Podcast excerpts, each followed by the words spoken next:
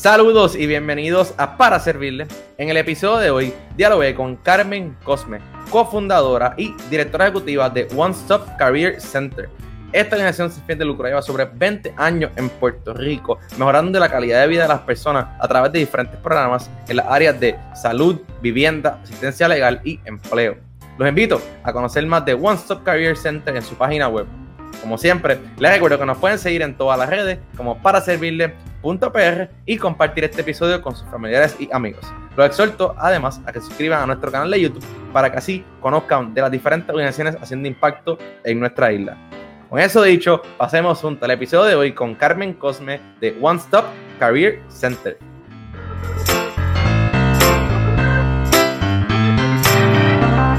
Saludos y bienvenidos a otro episodio de Para Servirle, su esposo informativo de Organización sin de lucro en Puerto Rico. Hoy me acompaña Carmen Cosme, directora ejecutiva de One Stop Career Center. Carmen, bienvenida a nuestro podcast. Gracias por la oportunidad que me das de estar aquí con ustedes. Esperemos que sean muchas más. Claro, y ahora, como yo siempre digo, después del episodio, yo conozco más las organizaciones, empezar la colaboración y, y obviamente darle a conocer todo lo que hacen en nuestra isla. Para comenzar un poco la conversación, ¿qué One Stop Career Center? Bueno, One Stop es una organización eh, sin fines de lucro que provee diversos servicios o tiene diversas iniciativas, entre ellas empleo, vivienda, salud, educación, servicios legales comunitarios, estudios que hemos hecho de investigación también, entre otros, porque estas organizaciones siempre tenemos que tener varios menú, porque para mantener nuestros empleados este, y no tener tanto turnover, pues siempre buscamos alternativas nuevas para que la organización se sostenga y puedan, podemos tener la mejor calidad de los servicios. Me, me, gusta mucho eso que usted menciona, la menciona del menú, porque muchas organizaciones siempre tienen una misión específica, pero de momento se van cogiendo más cosas, un poquito más cosas, y de momento pasa alguna emergencia y se van por esa línea, les llega una propuesta, se van por otra línea y acaban haciendo muchas cosas que, ¿verdad? En el caso de ustedes, uno de esos. Me gustaría conocer cuándo comenzaron. estuve viendo en, en, su página web que llevan muchos años en Puerto Rico. Eh, ¿cómo, ¿cómo, comenzaron y cuándo más o menos fue, fue ese tiempo? Pues mira, esta organización comenzó en el año 2000. Se incorporó. Eh, un grupo de amigos que, de personas que yo conocía, le hablé del proyecto. Inicialmente le regalé la corporación a una amiga. Wow. un día la, sí, porque yo tenía la idea, el deseo. Y déjame decirte, he tenido 82 empleos buscando lo que yo quería hacer. Wow. Y fui exitosa, ¿no? No fue que me sacaban ni nada, sino que yo entraba al lugar, hacía el trabajo y me tenía que ir. Hasta un día que llegué a la cárcel federal a hacer trabajo voluntario y me sentía tan bien y tan feliz de estar allí ayudando a estos participantes que entonces establecí y conocí, ¿verdad? Lo que eran los centros de gestión única y todo lo que aprendí en esos trabajos lo integré a la organización y de ahí pues la historia es que hemos servido a más de 14 mil convictos, más de 20 mil personas con diversos problemas, ya sea de empleo, porque nosotros trabajamos desplazados y trabajamos personas con problemas con la justicia. Pero las dos poblaciones. Eh, hemos dado, hecho educación, hemos trabajado en FEMA, o sea, con, los proyectos de voluntarios en los proyectos de FEMA. Eh, bueno, esto ha sido una experiencia porque tú estás creando todo el tiempo y a lo mejor yo pienso, y esto le puede suceder a muchas personas que no se encuentran en un trabajo, y yo siempre pensé, y yo dije, ay, yo me voy porque ya yo creo que no, no me siento cómoda. Y me iba, y así, pues, en One Stop, toda esa experiencia que yo adquirí en todas esas compañías, hasta en escuelas técnicas, las he ido incorporando a la organización y gracias a Dios con eso y un equipo de trabajo que he tenido que es excelente, que son los que han estado ahí apoyándome los que estuvieron, los que están y los que vendrán en el futuro, este, hemos podido sostener la organización y echarla hacia adelante. Me, me, gustaría, me, me, encanta ¿no? lo que usted menciona de lo, ¿verdad? los 82 trabajos que son esa experiencia que usted tuvo para llegar a este momento, pero a la misma vez es como este factor de que uno cada vez está buscando como que tu pasión, pienso yo, ¿no? ¿Verdad? Y yo aquí asumiendo, se estaba buscando la pasión y de momento llegó a la cárcel federal y ahí fue que todo lo que pasó antes e, era simplemente pasos para llegar a ese momento, era el proceso que me estaba llevando, unos, nosotros, unos decimos que Dios, otros que el universo, lo que usted le quiera decir, porque esto es amplio, al final del día es solamente una cosa, ¿verdad? Pero eso fue, un fue mi proceso. Yo trabajo desde los 15 años, ya yo tengo unos añitos ya, pero yo no recuerdo un día sin trabajar y me encanta mi trabajo, porque todos los días es algo nuevo.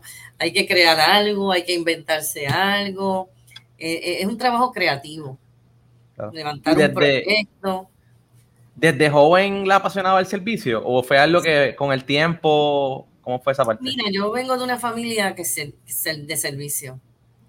Mi familia siempre ayudó a muchas personas. Mi papá, mi abuelo, mis abuelos. Este, yo tenía una, mi abuela materna prestaba dinero a la gente, no como banco ni, ni cobrándole para ayudarlos a que resolvieran sus cosas. Mi otra abuela ayudaba a otra gente. Mi papá siempre, hasta el último día de su vida, estuvo ayudando a familias que eso nació con nosotros, me nació conmigo. Pero en mi casa la única que hace eso, los demás son todas profesionales, pero la única que se dedica a esto soy yo. Hay que ser diferente para hacer este trabajo. Sí, sí, y, es bien curioso porque yo creo que hay mucha gente que eh, están buscando ese llamado, ¿no? Esa parte también, yo creo que lo que aquí yo quiero también que la gente reconozca, ¿no? Que a lo mejor tú estás trabajando un trabajo 8 a 5 y, no te, y te sales molesto, sales, sales triste, sales hastiado, como decimos en buen español, en el fin de semana haces algo de voluntariado y te encanta, pues, oye, eso es una señal, ahí está tu llamado, puede ser que por ahí haya una oportunidad, puede ser un trabajo como usted, un trabajo full time, con muchas responsabilidades, con un salario, con sus beneficios, pero con un, un lleno en el corazón increíble porque estás haciendo lo que te gusta, lo que te llama, me parece brutal. Yo, yo le te digo que eh, desde que yo llevo 20 años, es la primera vez que estoy tantos años en un trabajo. yo, yo, lo fundé con unas amistades mías. Y desde que yo empecé, yo soy feliz, o sea, yo me siento feliz de lo que hago, no me molesta mi trabajo, no me quita, no me, no me da mal humor, a menos que pase algo que sea fuera de mi control, ¿verdad? Que siempre pasan cosas pero realmente me encanta lo que las comunidades, los muchachos, los jóvenes. Hay, que tenerle pasión y amor, porque es un trabajo de pasión. Si no te gusta, si no te gusta la gente, lo que te gusta es lo administrativo, quédate en lo administrativo.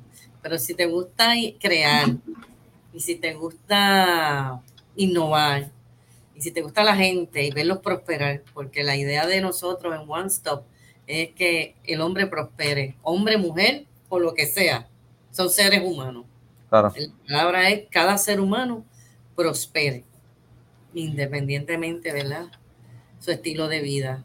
Quiero que sea próspero. Llegue aquí y vea una alternativa, que no pierda la casa, que se le pueda hacer lo de en la parte legal, que se le pueda dar una buena orientación, que se le pueda buscar un buen empleo, que pueda comprar una casa, y comprar al mejor precio, ¿ves?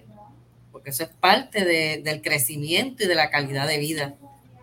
Y ahorita usted estaba mencionando ¿verdad? el apoyo que ustedes tienen con las personas en las cárceles, pero ya luego de, haber salido también de, prisión, ¿cómo, qué, programas tienen específicamente para esa población?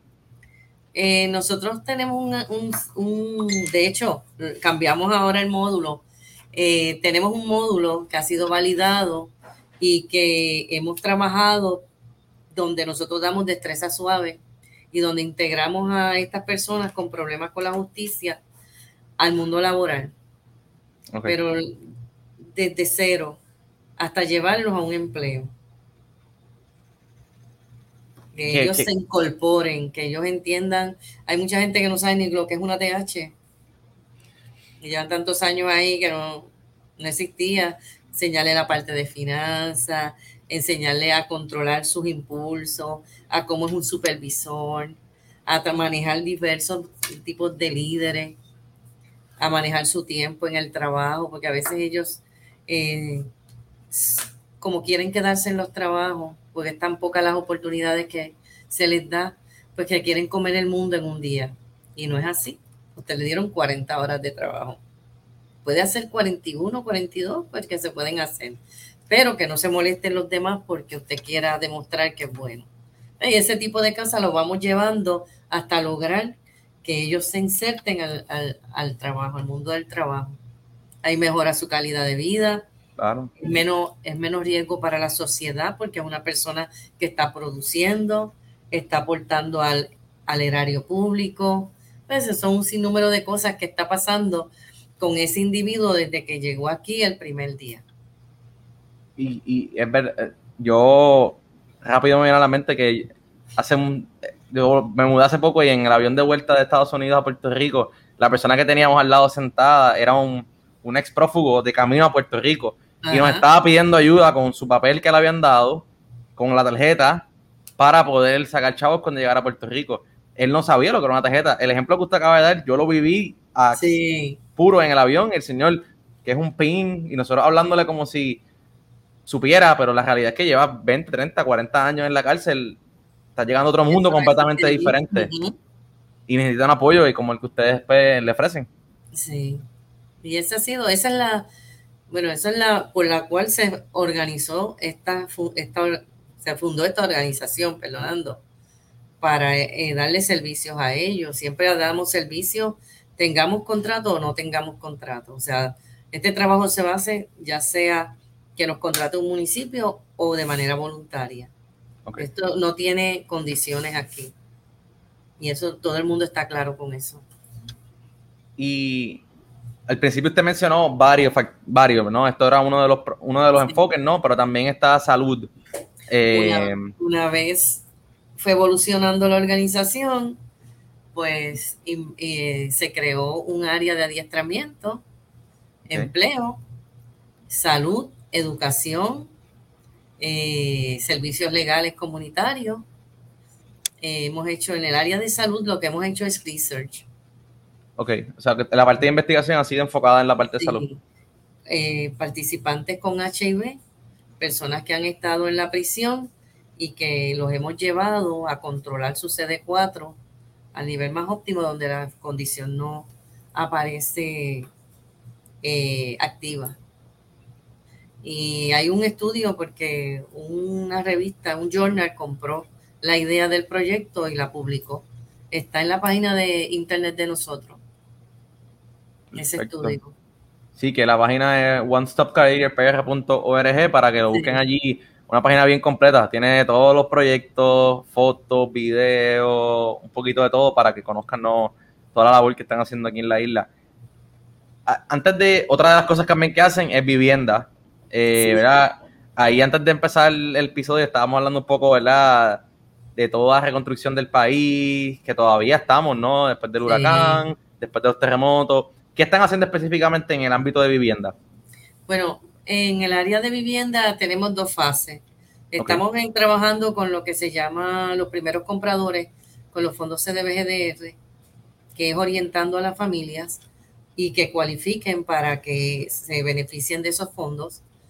Y lo otro que estamos haciendo desde luego del huracán María es rehabilitando viviendas de, de familias que fueron afectadas por el huracán María y que no cualificaron para ninguno de los fondos, ¿verdad? Que, que, o fue muy poco lo que cualificaron, a veces por falta de conocimiento o porque no tuvieron una persona que les pudiera llenar los documentos, este, que no pudieron este, beneficiarse de, de los servicios de FEMA, del Estado, de, ¿verdad? del gobierno de Puerto Rico, ese tipo de cosas.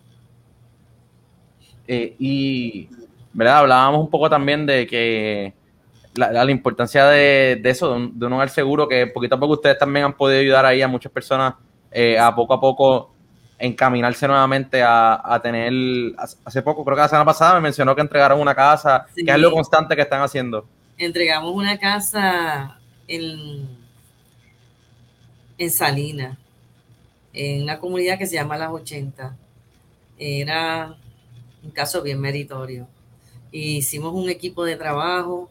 Fue un trabajo como perfecto, donde estuvo la Fundación Comunitaria, nosotros, eh, el municipio, trabajadores sociales.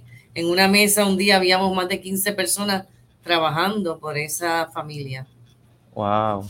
Y logramos, ah, vino una corporación de Estados Unidos y nos dio trabajo voluntario de un día limpiando todos los alrededores. Ellos estaban aquí como corporativo haciendo su plan de trabajo de los próximos cuatro años y me pidieron que si tenía trabajo voluntario para ellos realizar y los llevé a esa vivienda y en verdad fue un trabajo completo. Una casa que quedó, son casas humildes, ¿verdad? En madera, porque los fondos que recibimos no son tantos, pero sí hacemos casas, que las, que las casas sean por código y que en cualquier huracán ellos puedan, su casa se pueda sostener. Me, me parece bien interesante, ¿verdad? Que usted mencione que en la mesa habían muchas organizaciones, porque eso lleva obviamente a la importancia de la colaboración, que estaba leyendo en su página que para ustedes eso es clave, pero también a veces uno ve el producto final, pero se le olvida todo lo que hay antes, ¿no? En el caso este de una casa, no ve la casa, pero no sabe que toda la gente que hubo en la mesa, gente de Estados Unidos, o sea, que es un proceso bien grande, bien largo y fuerte. Y a veces tenemos que avanzar porque la familia necesita ocupar la casa o no hay donde ubicarla y lo que conseguimos es un tiempito nada más para que esa familia pueda, ¿verdad? Mudarse a esa vivienda porque se va a tumbar completa. Ahora mismo mudamos a una señora de Salinas también. Eh, a mí me gusta trabajar mucho en la zona sur. Ok. Eh, Ponce, Salinas, todos esos pueblitos por ahí, porque eso es lo que le llaman la zona del hambre. Es la zona más pobre de Puerto Rico. No sabía. Y hay mucha gente buena, mucha gente buena con necesidades y tú vieras cómo ellos se ponen de contento cuando se le entrega la casa, porque es un antes y un después, llevamos fotos de todo, a lo mejor luego te envío fotos para que veas cómo cogemos las casas y cómo terminan. Me imagino que para ustedes es un momento mágico, porque el fin de un proceso, pero el comienzo de otro para la familia. Sí, es bien interesante. ¿Cómo, verdad? Considerando que usted comenzó con esto y un grupo de amistades no hace 20 años, con una idea. Ahora estamos, ¿verdad? Como dije, 20 años después y están apoyando en muchas cosas. Ya es un equipo mucho más grande. Mencionaste al principio sobre 20.000 personas que han podido impactar. ¿Cómo te sientes? Sinceramente, bien contenta, bien feliz. A veces no lo creo y digo, Dios mío, que yo hago aquí? yo sí me dio traviesa. Digo, Dios mío, que yo hago aquí haciendo este esto. Pero nada, eh, me siento feliz. Yo disfruto mi trabajo. bueno. pienso un día que no pueda estar aquí o visitar un pueblo o estar con la comunidad o, por ejemplo, mañana voy a, visitar un grupo de jóvenes. Pues yo sí de más que de escritorio. Que de escritorio. Sí. es que es que de verdad uno ve todo el trabajo. Sí. Pero poco a poco ya hemos ido creciendo y evolucionando. Nosotros nos afiliamos a una organización en Estados Unidos que se llama eh, Unido US, que antes era National Concilio de la Raza, que es una de las o es la organización más grande que comprende organizaciones latinas a nivel nacional. Y esa organización nos ha apoyado mucho a nosotros. Y son otra organización sin de lucro en Estados Unidos, no enfocado en latinos, si no me equivoco. Lo que se, eh, una organización bien grande tiene como 400, 500 miembros y ellos nos buscan fondos, nos, nos consiguen alternativas, este, y ha sido bien una experiencia bien bonita con ellos. Creyeron en nosotros aquí en la isla, fuimos los primeros en afiliarnos y ya hay otras organizaciones afiliándose, que es bueno porque entonces ellos más se esmeran en traer más fondos aquí a la isla. Son nuestros amigos, son los amigos de Puerto Rico desde Estados Unidos. Sí, que a veces no, es la, todas estas organizaciones tienen grandes amigos que, nos dan apoyo y gente que tiene un cariño por Puerto Rico muy especial. Eh, le quería preguntar también, porque hablando de estos 20 años, el último año y medio ha sido medio complicado, todos sabemos por qué ¿cómo ustedes se ajustaron en, la pandemia? No, no sé si pueden ir a las cárceles, ¿cómo fue esa parte de, durante la pandemia? Te voy a decir, esto es como desde la edad de los picapiedras a los Jackson, los Jetson, ¿te acuerdas de los Jetson? Claro, claro. En esta organización fue así. Ok. todo era más manual, todo era, pero gracias a las organizaciones como Hispanic Federation, Fundación Comunitaria que nos ha dado mucho apoyo también, y Unidos, bancos de Estados Unidos que nos han apoyado en todo momento, de aquí, eh, de aquí uno, este, y nos han eh, dado la oportunidad de que nosotros entonces eh, nos integremos al mundo digital de una manera rápida, fast track. Este, eh, tenemos satélite, cada cual se llevó su equipo para la casa y informamos a nuestros founders, ¿verdad? Que íbamos a estar trabajando toda la pandemia y la trabajamos todo ese año. Y los compañeros de contabilidad trabajaron en la oficina todo el año. Wow. Todo el tiempo. Ellos no dejamos de cobrar, todo el mundo o sea, fue un trabajo bien bonito y en equipo y que gracias a los compañeros míos de trabajo que estuvieron disponibles todo el tiempo.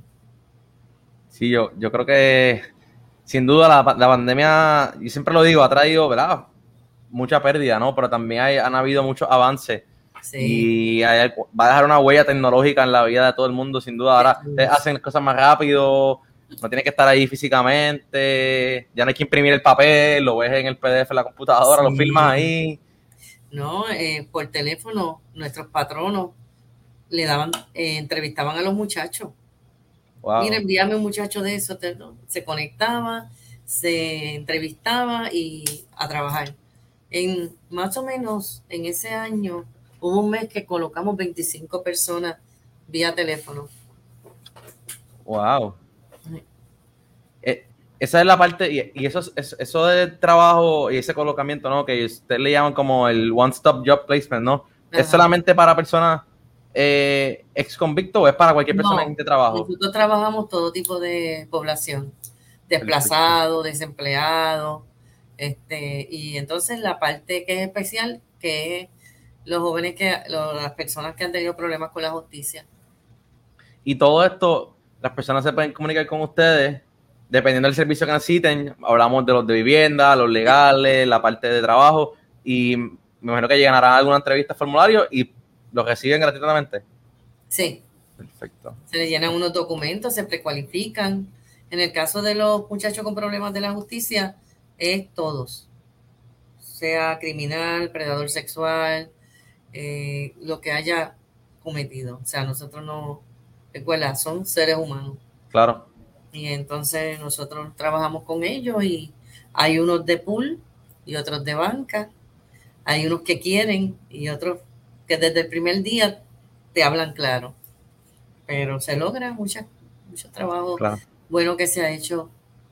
Sí, ahora, ahora, conversando con usted me hace mucho sentido el nombre, ¿no? Porque pues en, en la frase en inglés como con un one-stop shop, ¿no? Todo lo puedes resolver aquí, ¿no? Como en este lugar, en one todas las situaciones, ¿verdad? Resolver. Eso de es que surge, me imagino, ¿no? Pretendemos al final del día, ¿verdad? Que tengamos todos los servicios integrados, incluyendo los de psicólogos, que tenemos una persona que, ¿verdad? La tenemos externa, pero cuando la necesitamos, viene, pues identificamos, ¿verdad? Algunas necesidades en algunas familias y trabajamos con ellos. Le, quería preguntar, ¿no? Conociendo ya un poco de lo que hacen, que, es mucho, eh, y, más teniéndola usted aquí, me gustaría conocer cuál es su visión a largo plazo, cuáles son algunos de los proyectos a futuro que tienen como, organización. Pues mira, uno de los proyectos que tenemos ahora, eh, por causalidad o casualidad, tuvimos que, nosotros montamos unos planes de resiliencia en el municipio de Caguas. Ok. Eh, que nos contrató Enterprise, una compañía de Estados Unidos, y ahora tenemos estamos trabajando con una propuesta para hacer planes de resiliencia para el municipio de Toabaja, es un municipio bien, interesante. el municipio de Toabaja eh, Santa Isabel, un condominio que es la única comunidad especial, que es un condominio aquí en San Juan, que es Bellwin. Ah, y sí. otro grupo en, en, ay Dios mío, en Cagua, que vamos a trabajar planes de resiliencia, ¿verdad? De ser aprobado, ya tenemos la experiencia y nos salió bien. Y estamos trabajando con un proyecto que es en Guánica para unos safety rooms, unos cuartos seguros para cuando hay una, ¿verdad? Eh, un problema natural, pues se pueda la familia llegar a este lugar y tener un lugar seguro para con ¿verdad? madres solteras, hombres, personas con impedimento, puedan entonces este, tener un lugar este, digno para vivir en tiempo que estén por ahí temporeramente, mientras está la emergencia. Un proyecto bien interesante, era para Ponce, pero no se nos dio en Ponce y lo transferimos al municipio de Guánica. Sí, que sigue siendo esa zona azul que usted mencionó, Sí, que, sí. que hay mucho trabajo que hacer. Sí, Y me es inevitable, ¿verdad? Ho- Hoy en particularmente, cuando estamos grabando este episodio, pensar en la palabra resiliencia, lo mucho que ha sido esa palabra utilizada en los últimos cuatro años, eh, sin duda. eh. Ahora se convirtió en eso, en planes de resiliencia para que la próxima vez que nos Sí. pase, estamos en una zona de huracanes sin duda, pues que sea, estemos mejor preparados como país. Sí, porque las comunidades fueron resilientes. Lo que pasa era que no estaba la estructura para las próximas generaciones. Y estos planes, pues, los apoya, los estructura, se hace una investigación. ¿Qué necesitamos realmente? Y luego, pues ya para las futuras generaciones tienen una base también de cómo trabajar cuando hay una emergencia de una manera más organizada. Eh, si el- hay, hay veces que las comunidades creen que las canchas, los, los parques son bien importantes, sí son importantes, pero si no se los va a llevar el río. Y estos planes, eh, Es le- cierto. cuando le dicen, mira, ahí está pasando esto, hay una vena de agua, lo que puede pasar es esto, entonces lo entienden porque trabajamos estos planes con la comunidad. No se deja Sí. de trabajar con ellos. Ellos son parte integral del proyecto. En el caso de nosotros en One Stop. Sí, que como siempre decimos, necesidades, las comunidades son los que mejor conocen sus necesidades, sus problemas, eh, todo. Realmente uno llega a darle el apoyo que, de lo que ellos ya saben, que, que cómo funciona. Sí, y hay muchas comunidades empoderadas, organizadas, este, que están haciendo mucho trabajo por sus comunidades. Lo que hay es que ir eh, llevándolos a la estructura legal que ellos necesitan y administrativa para que entonces salgan solitos a pescar. Y esa es la idea de nosotros, eh, ser un vehículo para que ellos entonces comiencen a ser autosuficientes, que es lo que siempre, ¿verdad? Se espera de estas comunidades que están organizadas ya para seguir hacia adelante y que son un vehículo de ayuda. Sí, sin duda. Le, le quería preguntar, ¿no? Para las personas que quisieran colaborar con One Stop, ¿verdad? ya sea con voluntariado, con donaciones, o que necesiten algún servicio de los que hemos hablado aquí que ustedes ofrecen, ¿cómo es el proceso? ¿Dónde los pueden seguir? ¿Dónde los pueden llamar? Sí, al 765-3235 o 296-1785. Tenemos oficina en Arecibo y tenemos oficina en San Juan y dos satélites, una en Humacao y en Caguas. Eso es gracias a la pandemia, me imagino. Gracias, gracias a María. Ah, ok, ok, ok. ¿Y ah, reciben donaciones de la población general o, o solamente a través de propuestas? de propuesta y hemos tenido donativos de entidades, de organizaciones hasta de la India. No me preguntes cómo, pero Pero llegó el dinero. llegó wow. el dinero y con eso hicimos dos, dos casas. Nos ayudó a hacer dos casas en Tuabaja. Inmediatamente pasó María. Es increíble. Lo más probable habrán visto el website o algo así, ¿no? Como que, que el mundo es tan pequeño pasó. ya hoy en día. Te, te puedes re- es gracioso porque en estos días nos pasó con una organización en Estados Unidos. Se llama, eh, el programa se llama Do Good. Se llama International Youth Foundation. Y nos, nos escribieron un mail y yo dije, pero esta gente de dónde nos escribe? Y me dio con llamar a la muchacha y yo le digo, pero en tanta organización como ustedes dieron con nosotros. Pero no sé, yo entré y vi la organización de ustedes y, lo, y le escribimos. Y ustedes nos contestaron y, y así. Yo, por eso yo digo que no no puede, hay que a lo mejor tú nunca, a lo mejor no lo habrás contestado porque hay quién será esta gente, siempre uno tiene que como contestar y averiguar y darse la oportunidad. Hay que contestar las llamadas, aunque sea tarde en la noche, pero siempre hay que contestar. Eso lo aprendí de un amigo hace muchos años. No dejes nunca de contestar una llamada. Uno nunca sabe qué, puede ser, quién puede ser o qué puede ser que te está esperando al otro lado del teléfono. E, en ese mismo tono, ¿verdad? Y, para ya ir cerrando esta, esta última pregunta, yo creo que es bien particular a su historia, ¿no? Que nos contó de cómo había tenido muchos trabajos antes y llegó a, este espacio que hoy en día pues, ha sido su casa por, por 20 años. ¿Cómo, verdad? ¿Qué usted le diría a, personas que están trabajando, a lo mejor no están felices, no están contentas y, no, se, no, se, ha atrevido a tomar ese paso de hacer lo que de verdad les apasiona, lo que de verdad es su llamado? ¿Qué usted le diría? Que no dejen de soñar y que no dejen de lograr sus sueños. Eso es que se arriesguen y no tengan miedo. Que no le tengan miedo ni siquiera a la Yares. Que le metan Que no tengan temores, eh, que se empoderen, que se capaciten y entiendan que este tipo de proyecto hay mucho documento. Que si a usted le molestan los documentos, este no es el sitio. Pero si a usted le gusta documentar y auditoría viene, auditoría va, y, e información que le solicitan a uno, este es el lugar mejor para poder servir a nuestra gente. Es un trabajo divertido, a veces lloramos, a veces reímos, a veces nos enfogonamos porque no saben las cosas como uno quiere. Pero esa es parte de la vida y uno es, el hombre es el único que se limita a sí mismo. Sí, bueno.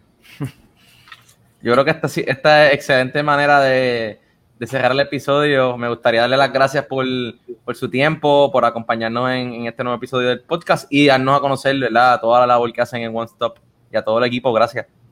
No, gracias a ti por la oportunidad. Claro. Muy bien.